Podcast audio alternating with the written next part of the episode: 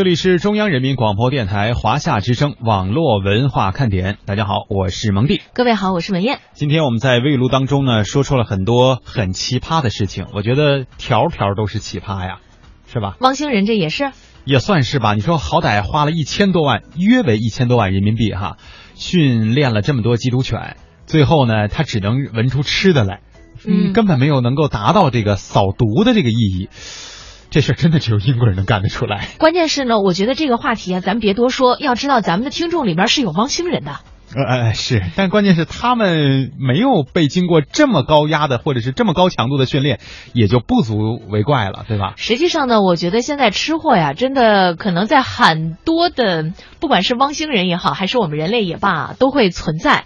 就是我有一个同学，后来呢当了小学老师，嗯你知道上学的时候吧，比方说要是有同学吃零食，课堂上一般老师都是抓过来以后扔了，嗯，他呢抓过来以后问还有吗？就 自己收了是吧？再吃点儿。不不，他这个当老师的福利还不错哈。要说吃起来下功夫，那接下来我们第二条胃路当中所说的这个，呃，方便面当中的爱马仕，也确实可能会给很多人造成了压力。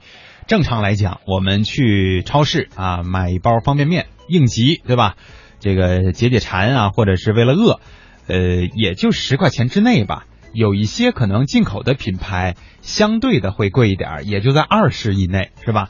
但是我们非常熟悉的统一这个品牌啊，竟然出了这么一款逆天的啊方便面，我到现在还不太知道这里面啊到底配料里都有什么新奇或者是特别的存在。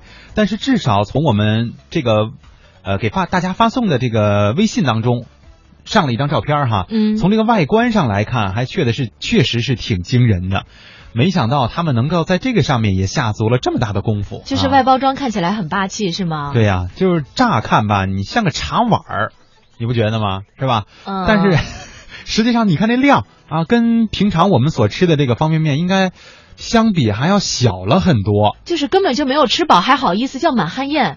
但是这就是皇家的气质啊！有的时候我觉得吧，这个产品为了提升自己的那个附加价值，嗯就会呢给出很多的这种看起来是比较吸引人的噱头，说怎么着我也得买一个这个方便面吧，也就三十块钱是吧？嗯，然后呢，我看起来我跟别人特别不一样。要是你的办公桌上放这么一个方便面，是不是大家都得围观一下，然后拍个照，发个朋友圈什么的？对，关键你看人家这个配料上面还写了，不是特别清楚哈，但是大概识别出来的是满汉骨汤叉烧面。它能改变 它就是面条和汤的事实吗？对，我也想知道，就是虽然我不能吃这个东西哈，因为毕竟涉及到了一个食食物的选择性问题，哎呀，但是你说就是一个方便面，难道真能吃出我们在餐馆里喝的那个所谓骨骨汤啊，和和现场制作的这个骨汤那种感觉吗？我觉得餐馆里的骨汤啊不重要，关键是你能不能吃出你妈妈给你炖的骨汤的那股味道。哎，曾经好像有人用这个话做过宣传哈、做过产品的这个宣传是吧？呃，不记得了。就是妈妈的味道嘛，我记得有有一个品牌还是有一个什么，就类似于这个宣传语哈。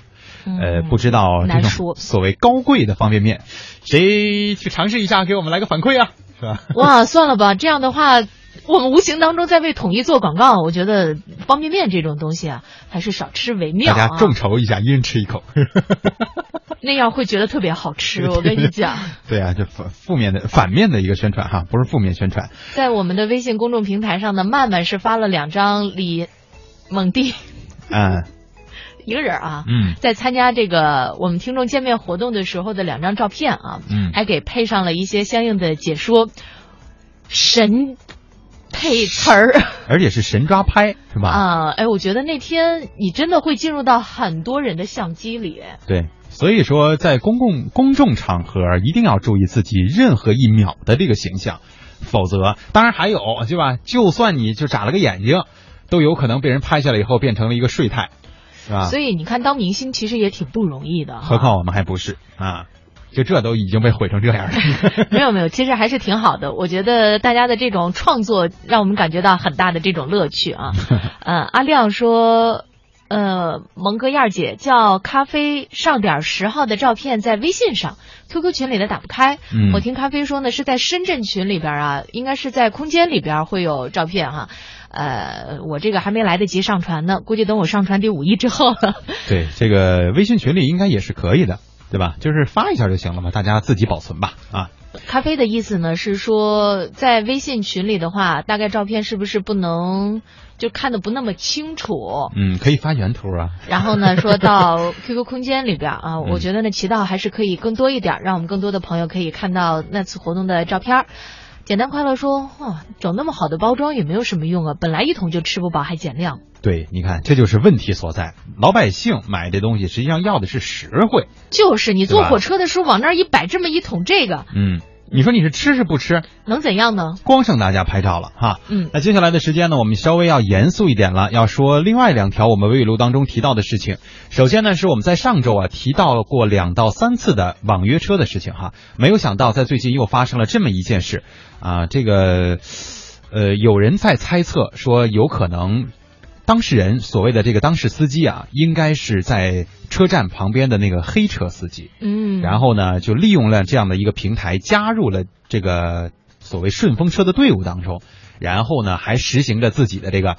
啊，就是我是网约车呀，我没有什么问题啊，我不是黑车，对吧？但实际上它的这个收费还是黑车的这个驾驶，所以这个方面是不是能够有相应的这个条例出来啊？能够怎么能够认定它是正规的约车？这也确实是一个比较大的问题，因为有私家车的人和加入这个平台的人都实在是太多了。所以说，如果要是靠滴滴的这个平台一个一个的去资质审核，现在看起来呢，也确实是不那么现实啊。嗯让我倒是觉得，可能对于网约车以后的这个管理啊，还要不停的再出各种各样的细则，具体的规定到每一个司机的这个头上。当然了，可能对于乘客来说，也会存在着同样的问题。比方说，现在大家在用滴滴叫车的时候，你有没有发现语音叫车已经没有了？嗯，对，后来我就问司机，我说现在为什么没有语音叫车了？听不懂啊。呃，司机说是因为有人在语音当中骂人，说脏话，啊所以呢，嗯现在就都改成了输入你的起点和你的要去的这个目的地，改成了这种文字的形式。这我还真没想到。所以呢，很多的时候，当这个新鲜的事物出现之后，可能要经过一段时间的检验，并且呢，相应的采取措施，才会让我们体会到更加健康或者是说更加安全的这种服务啊。嗯，方便不是随便而来的啊。嗯。